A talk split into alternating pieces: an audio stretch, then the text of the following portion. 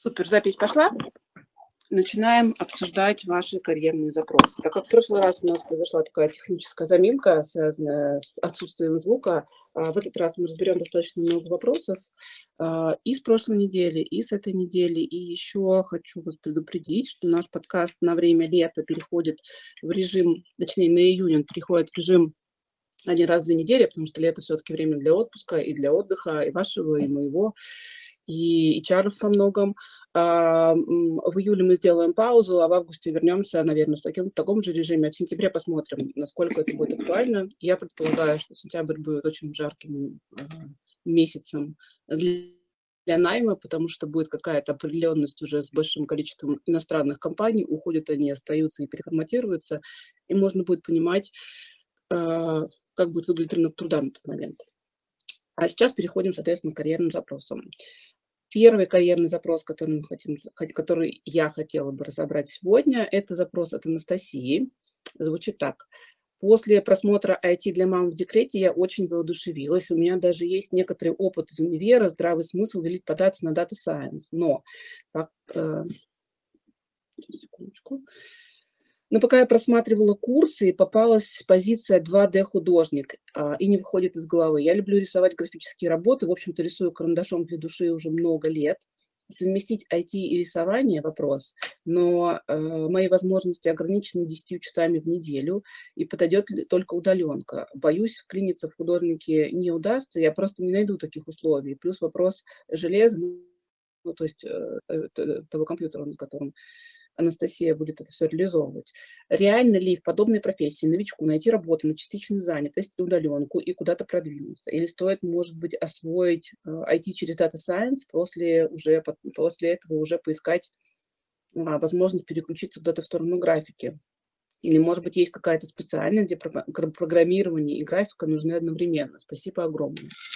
Отвечаю на ваш вопрос последовательно, Анастасия. Во-первых, поздравляю вас с тем, что э, вы нашли ту позицию, ту вакансию, ту профессию, которая, скорее всего, вас драйвит. Судя по тому, как вы об этом пишете, 2D-художник, вообще все, что связано с графикой и рисованием, это действительно то, что, э, возможно, является вашим призванием.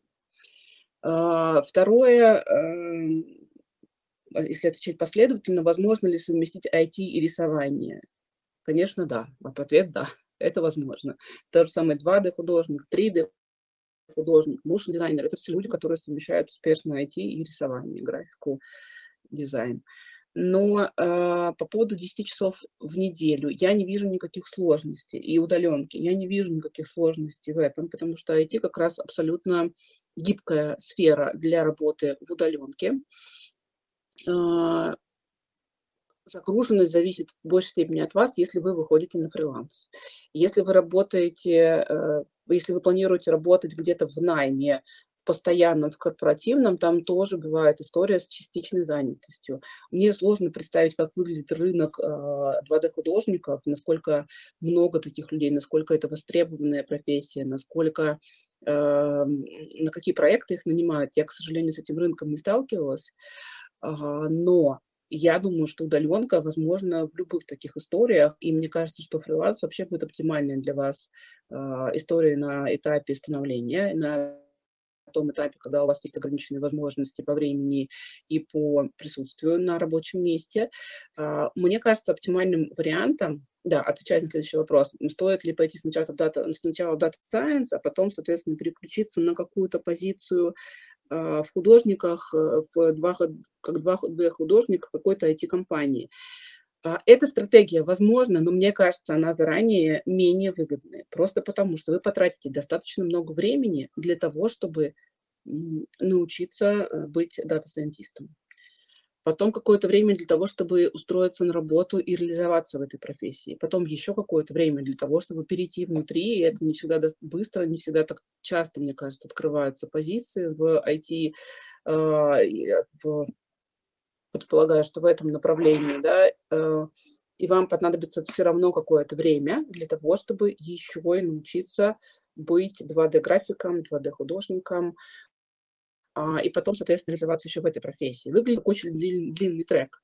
Мне кажется, оптимальным история, когда вы сразу начинаете развиваться в той профессии, которая вас, очевидно, драйвит, которая вам нравится и в которой приносит вам удовольствие. А тут, мне кажется, а, такой достаточно стандартная история. Если вы уже умеете рисовать, посмотрите, какие есть требования у 2D-художника и каких навыков вам не хватает. Да? Я просто, честно, не представляю, а, какие там могут быть навыки, просто не смотрела эту позицию. А, просто сделайте матч тем, что есть у вас, и с тем, что требуется на данной позиции. И подумайте, каким образом вы можете этому научиться или освоить. Я всегда еще говорю, что супер важная история, чтобы ваше обучение шло вместе с вашим а, рабочим треком, образовательный трек, чтобы шел параллельно с рабочим треком. Потому что если вы чему-то учитесь, но не применяете эти знания сразу в работе, в своей ежедневной деятельности в проектах, это знание у вас уходит куда-то на периферию и достаточно быстро стирается. То есть если оно не конвертнулось в устойчивый навык, то, э, к сожалению, э, чтобы его вернуть, вам нужно будет потратить тоже определенное количество времени. Поэтому, если у вас есть возможность сейчас начать учиться, э, закрыть те навыки, которые вам которых вам не достает для того, чтобы работать в 2D-графике. И параллельно брать какие-то небольшие, маленькие, простые проекты, в которых вы можете эти навыки отрабатывать. Возможно, это будут учебные проекты, возможно, это будут какие-то простые, маленькие фриланс-проекты, бесплатные какое, на какое-то время или за небольшие деньги. Соответственно, начать в этом развиваться. И потом я думаю, что если ваши ограничения 10, э, по времени 10 часами в неделю связаны с детьми, то дети растут, время увеличивается, и к тому моменту, когда а, вы нарастите свои навыки, возможно, и ваша свобода временная да, будет побольше, и вариантов для поиска работы будет побольше. Такой план. Следующий вопрос от Татьяны. Как сдвинуться с точки после выхода из декрета? А, тут э, история сложная, Татьяна, потому что я из этого вопроса не могу, к сожалению, сделать вывод, в какой ситуации вы находитесь. Если вы говорите про то, что э, есть ощущение, э, что невозможно двигаться вообще, не хочется ничего делать и так далее, то звучит как э, выгорание, усталость, депрессия, что-то из того, что мешает вам, э, как бы это так немножко экзотерически не звучало, да, генерировать энергию движения. Э, для того, чтобы двигаться, нужна какая-то энергия, желание и посыл. Если вы чувствуете, что сил хватает только на операционную деятельность, обратитесь к помогающему специалисту. Это, скорее всего, признак того, что что-то не то с организмом физически, эмоционально, психологически. Нужно ему помочь сначала, а потом думать о том, как выходить из декрета на работу. Если мы говорим про ситуацию, когда вы не понимаете, в какую сторону вам э, двигаться, э, с чего, собственно, начать движение, то начните с постановки целей. Всегда работающая история. А чего вы хотите? Как бы банально это не звучало, история с планом, а где я хочу быть через пять лет, это работающая история. И если страшно думать о том, где вы будете через пять лет, подумайте о том, где вы хотите быть через год, через полгода, какая там должна быть точка. Ну, не останавливайте себя э, с точки зрения фантазий, если, ну, если только это не история про то, что через полгода я хочу э, быть миллиардером международного масштаба, ну, как-то чуть-чуть более реально все-таки, да, просто опишите, где вы хотите а, находиться, чем вы хотите заниматься, если не понимаете с точки зрения профессиональных обязанностей, с точки зрения графика работы, занятости, тех денег, которые вы хотите зарабатывать, того удовольствия, которое вы хотите получать от работы, тех людей, с которыми вместе в коллективе вы хотите работать, того формата работы, который у вас есть. Поставив такую точку, ваш мозг начнет немножечко думать в эту сторону, да, вы просто не начинаете пока действия, вы просто планируете. Дальше, посмотрев на то, что вы запланировали, подумайте о том, какие сейчас у вас есть ресурсы, навыки, скиллы, опыт работы, которые позволят вам прийти к этой точке, желаемой точке соответственно, а, и, и чего вам не хватает. И потихонечку в эту сторону двигайтесь. Если вы понимаете, что это чистая история про профориентацию и смену деятельности, начните с профориентационного теста. Я часто об этом говорю, но это, правда, очень работающий инструмент. Если вы понимаете, что вам не нравится ваша работа, та, которая была у вас до декрета, там могут быть две ситуации. Либо вам действительно не нравится ваша профессия, либо вам было некомфортно в конкретной компании. Начните с профориентационного теста.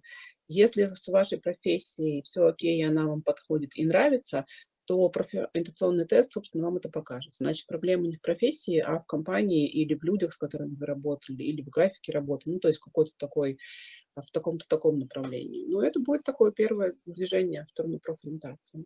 Суммируя, а, сделайте три вещи, да, проанализируйте. Если это ваша, если это история про эмоциональное выгорание, депрессию, какое-то физическое опустошение, значит, нужно идти к поддерживающим специалистам, к профессионалам. Это, если это история про то, что не понимаю, как двигаться, что делать, где я хочу быть, а, то целеполагание, да, куда я хочу прийти, через какое время, что у меня есть для того, чтобы я пришел к этому через это время, чего мне не хватает.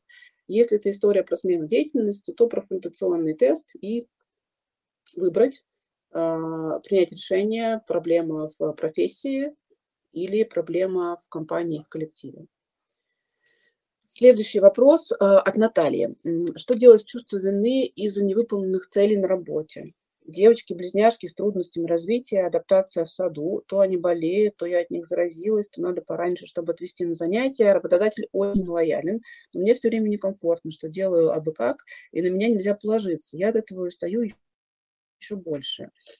Эм, первый вопрос, который я вам хочу задать. Вот это ваше ощущение чувства вины, если работодатель очень лоялен. Это откуда?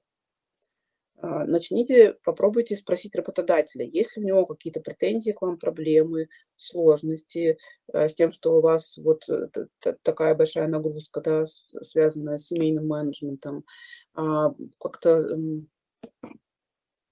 напрягает ли это его как работодателя, влияет ли это на его какие-то показатели, что, возможно, он хотел вам об этом сказать, но просто там стесняется, да, не считает э, возможным. Если у работодателя к вам нет претензий, значит, вы хорошо справляетесь со своими целями, и вы просто вы сравниваете себя не с теми ожиданиями, которые вам ставит работодатель, а с теми ожиданиями от вас, которые были у вас, когда у вас не было детей. Но это заранее проигрышная история. Когда у вас не было детей, у вас было в 2-3 раза больше времени, возможно, сил, ресурсов, вы были там моложе, а, было больше энергии. Возможно, это не так, да, возможно, и сейчас у вас все хорошо с энергией, я очень на это надеюсь. И сравнивать себя, с, э, себя профессионала а, с точки зрения объема, скажем так, работ и с, э, с собой профессионалом э, до рождения детей и с собой профессионалом после рождения детей с точки зрения объема бессмысленно. Э, у вас появилась огромная новая вводная, дети, двое. Э, семейный менеджмент, насколько я вижу из вашего описания, лежит полностью на вас.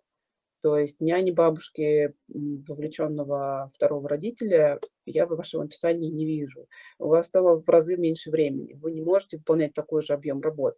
Но это не значит, что вы не можете выполнять меньше объем работ качественно. Просто не ставьте себе такие такую высокую планку и проговорите со своим работодателем его ожидания. Если вы в его ожидания попадаете, попадаете, значит, с вами все в порядке. Если вы в его ожидании не попадаете, действительно претензии есть, то думайте о том, а, каким образом вам свой, семейный менеджмент распределить. Да? Не, ну, невозможно быть э, одновременно на двух стульях. Если вы full-time работаете, то кто-то должен заниматься менеджментом детей. Это нужно делегировать. А, няня, бабушка, параллельно с мужем, уменьшение количества занятий. Ну, какой-то вариант с этим связан. Кто-то из родственников, который готов им помогать. Тем более там двое детей одного, одного возраста, это как бы в два раза больше сложностей и проблем. Следующий вопрос от Екатерины. А, здравствуйте. В декрете я поняла, что хочу профи- получить профессию психолога. Сейчас подбираю себе учебное заведение, где смогу получить базовые знания. Подскажите, как и где еще можно развиваться в этой сфере, чтобы нарабатывать знания и практику? Извините, если вопрос неуместен. А, вопрос вполне уместен, он тоже как связан напрямую с, карьерным, с карьерной профориентацией, даже не профориентацией, да, с образовательным треком. А, у меня есть, э, у меня у самой психологическое образование – Соответственно, у меня есть э, базовая и непреложная а, установка, что невозможно стать психологом и психотерапевтом а, за короткий промежуток времени. А психология наука такая достаточно, даже не то, что э, сложная, хотя, безусловно, сложная, да, но требующая просто времени и большой вовлеченности. Поэтому я считаю оптимальным вариантом, если вы действительно хотите стать психологом и дальше в этом правильно, профессионально развиваться, э, идти в какие-то крупные вузы, которые дают хорошую теоретическую базу. Если мы говорим про Москву, это РАНХИКС, это МГУ, это Высшая школа экономики. Там действительно методологически правильно выстроенная программа. Там э, есть возможность э, реализовывать практические, а, практические проекты, то есть начать практиковать уже во время учебы, а, участвовать активно в супервизии. Соответственно, есть э, не просто очень поверхностная история про то, как быть там, в принципе, помогающим специалистом, да, а то, как именно с этим работать, как людям действительно помогать а, приходить к новым жизненным условиям. Соответственно,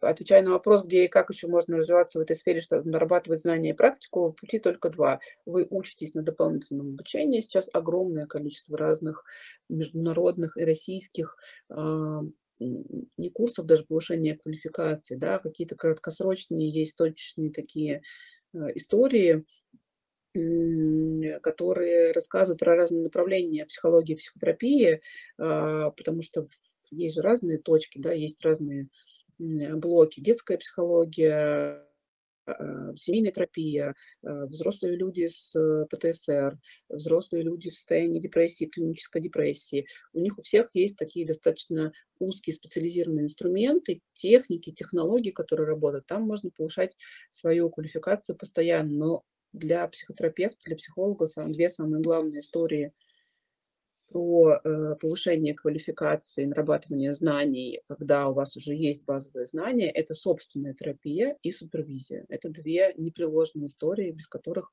развитие в психотерапии как психотерапевта, собственно, невозможно. Отвечаю дальше. Екатерина задает такой вопрос. У меня такой вопрос. Я уже пятый год в декрете. До этого работала менеджером по закупкам в компании дистрибьюторы компьютерной техники. Осенью хочу вернуться на работу, но с двумя детьми и домом офисная работа с часом дороги в одну сторону больше мне не кажется хорошей идеей. Хочу найти удаленную работу. Подскажите, пожалуйста, Насколько вы считаете работу менеджера, менеджера маркетплейса перспективной и удачной? Присматриваясь к ней, готовы пройти обучение, но боюсь, что без опыта не возьму. Заранее спасибо. С уважением, благодарностью и любовью к вашей команде. Спасибо большое. А, команда, мне кажется, там слушает и очень-очень рада. Отвечая на вопрос про менеджера маркетплейсов. Действительно, супер востребованная, как кажется сейчас, профессия, потому что из каждого угла идет реклама курсов про то, как стать менеджером маркетплейсов. Что это такое, зачем это нужно и какие огромные деньги можно зарабатывать, работая менеджером маркетплейсов. Тут нужно понимать одну важную вещь. Такая массированная реклама привлекает достаточно большое количество людей, а это значит, что конкуренция на данном рынке будет расти э, в геометрической прогрессии подумайте, насколько вы готовы в такой конкурентной среде существовать. Это раз. Второе.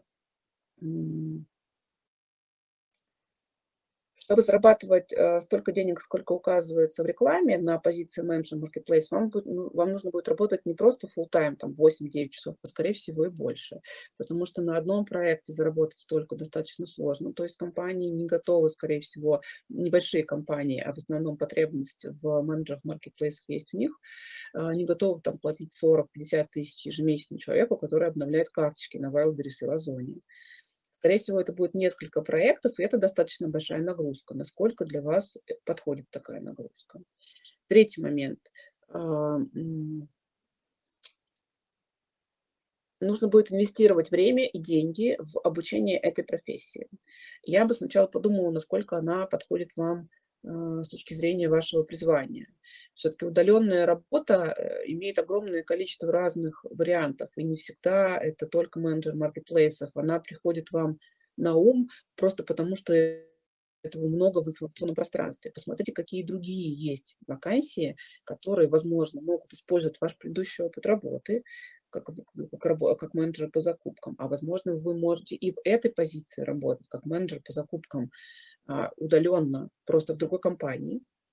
А, и для многих компаний, возможно, это будет вполне приемлемо, или там работать на частичную занятость, да, делать какую-то часть функции менеджера по закупкам, которую можно делать удаленно посмотреть, какие есть другие вакансии в, в этом направлении, потому что, безусловно, менеджер маркетплейсов, ну, перспективная история, потому что маркетплейсы развиваются. Озон, Wildberries, AliExpress, а, они достаточно хорошо себя мне кажется, сейчас чувствуют и будут чувствовать в дальнейшем, потому что онлайн-шоппинг вошел в нашу жизнь достаточно плотно. Но но я не вижу вот из этой точки каких-то перспектив развития в этой позиции. Ну, может быть, там можно стать старшим менеджером маркетплейса, да, а потом перейти куда-то в маркетинг, насколько вам это нужно, насколько это работает на вашу будущую карьеру. Тогда, когда дети подрастут, и у вас будет больше времени. Думайте чуть-чуть на перспективу. Вот вы были менеджером по закупкам, сейчас вы станете менеджером по работе с маркетплейсами, а что будет дальше? как вы сможете в дальнейшем продвинуться в своей карьере, да, нарастить э, компетенции, нарастить э, вашу заработную плату, позволит ли вам эта позиция дальше эту карьеру строить. Э, с моей точки, мне кажется, что ну, не особо, но, возможно, я там чего-то не знаю, потому что в эту отрасль сильно не погружалась. Вот такой ответ. Э, и, кстати, не могу не прокомментировать, что мы с коллегами недавно проводили эфир о том, э, какие есть программы в направлении есть такой большой у нас проект «Демография», в том числе блог, который посвящен обучению цифровым навыкам. И э, наши партнеры, коллеги из Фонда содействия занятости, соответственно, для мам маленьких детей проводят разные образовательные бесплатные программы, в том числе и обучают позиции менеджера маркетплейса и помогают с трудоустройством. Посмотрите, у нас в ВКонтакте есть эфир со всеми ссылочками с информацией об этом. Идем дальше. Анастасия спрашивает, возможно ли во время обучения параллельно работать уже по этой специальности? Каковы шансы, что работодатели рассмотрят заявку новичка, например, по копирайтингу? Во-первых, невозможно, а обязательно нужно. Во-вторых, что вы имеете в виду под работодателями? Если мы говорим про работодателей на именно full time, наверное, не рассмотрят, потому что чаще всего к сожалению, да, компании готовы брать людей с опытом работы. Если мы говорим про работу на фрилансе, про какие-то заказы, из которых вы можете составить себе портфолио и с этим портфолио уже прийти на full time к работодателю, то почему бы и нет? А выходите там на биржу фрилансеров, а, их огромное, достаточно большое количество, Юду, фриланс.ру и разные другие, берете себе какое-то количество заказов, а, да, они будут, наверное, не супер э, прибыльные, но они позволят вам набить руку и создать, собственно, портфолио, которое вы можете потом предъявить уже постоянному работодателю. Поэтому, да, если есть у вас время и возможность, обязательно работайте, нарабатывайте портфолио, чтобы потом его уже после окончания обучения предъявить работодателю постоянно. Следующий вопрос от Ангелины. Долгое время работала в ресторанном бизнесе, а с Нового года без работы. Хочу поменять профессию. Не могу определиться, на какую, э, не могу определиться, на какую профессию хочу поменять, но точно удаленно, так как с дочкой одна. Заранее спасибо. Э, Ангелина, тут тоже сложно понимать, потому что непонятно, в каком вы этапе, собственно говоря, находитесь, да, какие у вас есть э, текущие навыки в ресторанном бизнесе. Там достаточно много разных э, профессий, разных э, направлений. Э, исходя из этого, можно понять, как их можно конвертировать в удаленку. Но на первое, что мне приходит в голову э, с точки зрения удаленки, самое простое, да, те же самые менеджеры маркетплейсов, несложное обучение, полностью удаленная занятость, а удаленный бизнес-помощник тоже достаточно просто реализуется, если вы работали как хостес или где-то еще, понимаете, как коммуницировать с людьми, то вам нужно будет просто научиться каким-то удаленным форматом работы. Что еще может быть из удаленных профессий? Графика, все, о чем мы сегодня говорили, да, 2D-художник, если вы хорошо рисуете, есть время для того, чтобы научиться. Что-то связанное с IT, если у вас хорошее математическое, логическое мышление, посмотрите наш эфир про войти в IT, а, ВКонтакте тоже, да, э, с чего начать, тестировщик, э, какие самая базовая, базовая история для входа в IT, какие языки программирования стоит начать изучать, с чего вообще, собственно говоря, в эту сторону идти, полностью удаленная и очень перспективная профессия, да, тестировщик, разработчик, data scientist и все остальное. Дальше, к сожалению, прокомментировать не смогу, потому что, правда, просто не понимаю, с какими навыками вы выходите из ресторанного бизнеса, в какую сторону стоит смотреть. Но еще есть огромный кусок онлайн-образования, кстати, который тоже набирает большое количество удаленных сотрудников, а, связанных с поддержкой онлайн-курсов, и с наполнением этих онлайн-курсов техническим, и с поддержкой учеников на э, в процессе курса кураторов онлайн-школ, кураторов образовательного процесса. Посмотрите в эту сторону тоже. Следующий вопрос от Алены. Скажите, если я уволилась до рождения ребенка, соответственно, я не в декрете, то как лучше этот перерыв описать для будущего работодателя? А, как лучше описать его для будущего работодателя? Если в этот период времени у вас была какая-то деятельность, да, период декрета, была какая-то деятельность, связанная с фрилансом, с оказанием услуг каким-то бывшим коллегам, а, может быть, с какой-то организаторской благотворительной деятельностью, волонтерской. Может быть, вы там, э, не знаю, собакам помогали в каком-то приюте или сажали елочки для того, чтобы экология в стране улучшалась. Всю эту деятельность вы можете указать указать в этом блоке. А, я не рекомендую указывать, что там у вас был чистый декрет по одной простой причине. К сожалению, мы живем а, в обществе, и в обществе есть разные социальные стереотипы, в том числе стереотип о том, что декрет – это что-то ужасное, обнуляющее женские навыки, обнуляющее женские умственные способности, даже неловко это говорить. А, и люди, с которыми вы сталкиваетесь на этапе приема на работу, в первую очередь, это рекрутеры. Они в основном это ребята до 25 лет, у которых чаще всего нет собственных детей, но есть определенные социальные стереотипы, которые они усвоили из общества. Этот стереотип выглядит как женщина в декрете, женщина после декрета плохой сотрудник. И, к сожалению, мы должны учитывать это при составлении резюме пока. Надеюсь, что там в какое-то время это изменится, но пока это необходимо учитывать. Соответственно, укажите там любую деятельность, которой вы занимались, которая может быть более-менее там чем-то подтверждена рекомендациями людей, с которыми вместе работали, а, какими-то грамотами благодарностями, которые у вас были за волонтерскую работу. Возможно, вы делали какие-то небольшие проекты, э, возможно, да, если даже не делали какие-то проекты, возможно, учились, да, у вас была какая-то онлайн-учеба, офлайн учеба, это тоже можно там указать, указать в опыте работы, продублировать а, вместе с тем, что вы укажете это в блоке образования, продублировать это еще и в опыте работы.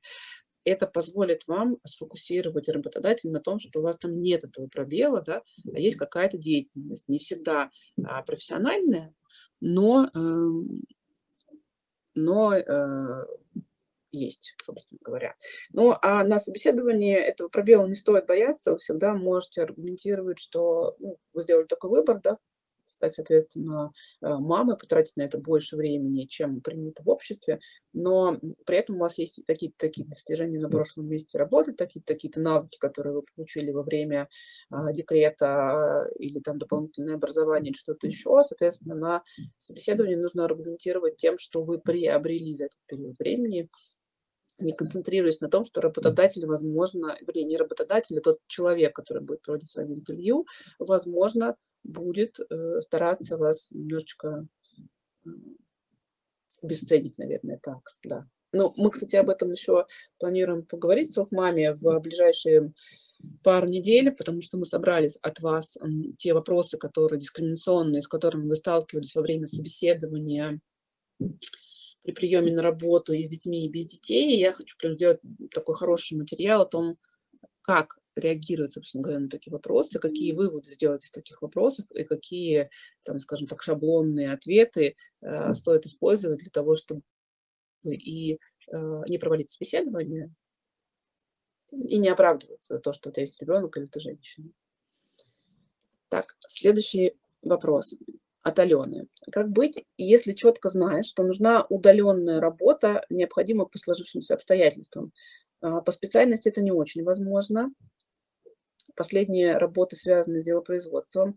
И кардинально менять сферу деятельности работы пока проблематично. Есть ли какие-то профессиональные тесты, чтобы профессиональные или профориентационные, непонятно, тесты, чтобы узнать смежные или новые появившиеся профессии для подобных административных направлений работы, позволяющиеся работать удаленно. Ну, я не вижу тут необходимости именно в, про, э, в профориентационных тестах. Это скорее история про информированность. Я порекомендую очень простое упражнение. Вы заходите на HeadHunter, а, набираете в поисковой строке, там есть такая история про выбрать ключевое слово, выбираете там дело производства и ставите еще один фильтр удаленно.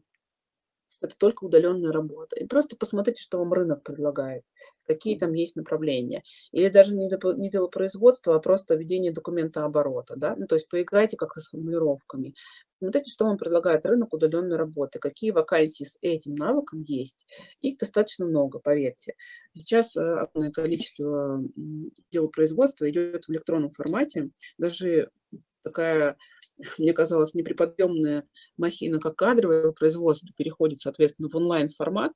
И истории э, с тем, что работать удаленно, а, при этом используя свой навык, э, свой навык и специальность, э, связанную с делопроизводством, очень даже можно. Возможностей будет все больше и больше. Вам, возможно, потребуется какое-то, ну, это компания, скорее всего, об этом побеспокоится, дополнительное оборудование связаны с безопасностью, да, потому что все-таки данные, которыми вы работаете, должны быть в безопасности, даже если вы работаете из дома, но это все решаемая история. Поэтому попробуйте через HeadHunter, я уверена, что там будет много-много интересного. И последний вопрос на сегодня. Екатерина а, спрашивает. У меня есть два образования, программист и экономист. Уже звучит круто уже 8 лет, у меня, офици... у меня уже 8 лет официального стажа. Сейчас моей дочери 2,5 года, и я начала искать работу. Максимум, что, что мне предлагает секретарь и ассистент руководителя. Мне бы хотелось заниматься связями с общественностью, благотворительностью или организацией спортивных культурных мероприятий на базе крупных компаний, например, таких как «Газпром» и «Лукойл». Угу. Э, смотрите, Екатерина, две истории. Во-первых, кто предлагает вам позицию секретаря, ассистента и руководителя? Э, если вы разместили свое резюме на HeadHunter и просто ждете, когда вам кто-то э, на него откликнется из рекрутеров и так далее, то, в общем-то, такие позиции вам и будут приходить. Секретаря, ассистента руководителя, базовые, без опыта работы, потому что это массовые рассылки через HeadHunter. Если вы действительно ищете работу в том направлении, которое вам интересно, я не совсем понимаю, какие, в каком направлении у вас 8 лет официального стажа, да, и, и, если у вас два э, разных достаточно образования. Если э, вы хотите искать работу по конкретному направлению, в котором у вас есть опыт работы, активно ищите вакансии на HeadHunter самостоятельно. И не только на HeadHunter, но и на других источниках, на других э, ресурсах. Возможно, в том городе, в котором вы работаете, есть какой-то собственный портал для поиска работы. В Москве и в России в целом есть там много агрегаторов. Э, Vacancy, э, Career Space, э, какие-то еще классные ребята были, новые, которые делают много агрегаторов. Есть агрегаторы в телеграм-каналах именно по вашему направлению. Они есть там конкретно по маркетингу, по, по пиару, по digital, масса, нужно просто погуглить. И делайте это превентивно, откликайтесь сами на вакансии. В пассивном поиске вы получите только вот такую выдачу ассистент руководителя и секретарь. Откликайтесь самостоятельно, адаптируйте свое резюме под конкретную вакансию, так, чтобы работодатель не просто посмотрел, вот какая-то Катя с каким-то опытом работы, а понимал, что эта Катя подходит именно моей компании. А для этого вы должны внимательно прочитать вакансию, составить правильное мотивационное письмо, сопроводительное письмо, в котором описать, почему именно вы нужны этой компании, какую добавочную стоимость компании и этому направлению вы можете принести, какие проекты из того, что они ожидают, вы уже реализовывали и есть у вас в опыте, соответственно. Таким подходом у вас э, возможностей для собеседования будет гораздо больше.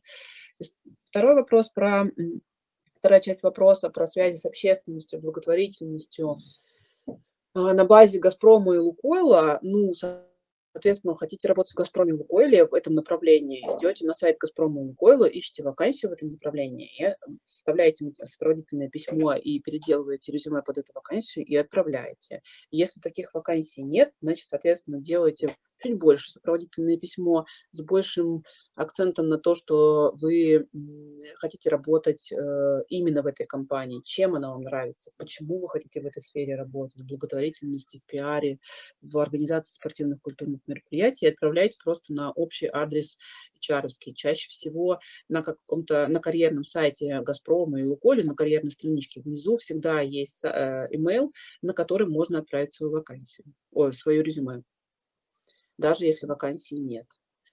И, собственно говоря, э, двигайтесь в этом направлении проактивно. Если у вас есть какие-то контакты, любые в этих компаниях, как-то более-менее связанные с HR или с той деятельностью, с которой вы работаете, напишите им, позвоните, скажи, очень хочу работать у вас, вот у меня такой-то такой опыт, пожалуйста, порекомендуй меня внутри, просто чтобы меня пригласили на интервью. А, такая история через сарафанное радио тоже очень хорошо работает. Надо понимать, что и «Газпром», и «Лукойл» чаще такие компании достаточно инертные. Люди там работают э, поколениями. А, но это не значит, что туда невозможно попасть. Просто это будет чуть-чуть сложнее и займет чуть-чуть больше времени. А, я бы посмотрела в, в этом направлении, сейчас чуть-чуть дополню. Если у вас нет такого опыта работы, как пиар, благотворительность, организации спортивных культурных мероприятий на текущий момент, но вы хотите в этом развиваться, может быть, вам стоит пойти э, как волонтер в какой-то какой из э, благотворительных фондов, э, который работает «Газпромом», «Лукойлом» и так далее. Э, войти в, какой-либо проект, Э, совместно с «Газпромом» и «Лукойлом», и оттуда уже, соответственно, попробовать попасть внутрь «Газпрома», «Лукойла», зная контакты, зная людей, там, понимая, какие люди нужны, с какими навыками. Тоже вполне себе план. Это был наш последний запрос. Мы сегодня прям очень-очень э, эффективно поработали. 10 э, запросов, соответственно, обсудили. Сейчас я посмотрю, есть ли у нас какие-то комментарии в чате. Если у вас есть какой-то вопрос сейчас, а, или вы хотите, соответственно, какой-то задать э, какой-то карьерный запрос, у вас есть такая возможность сделать это сейчас голосом. Просто нажмите на микрофончик, и я дам вам слово. Или напишите в чатике, и у нас еще есть пару минут для того, чтобы на этот вопрос ответить. Я пока допью свой кофе.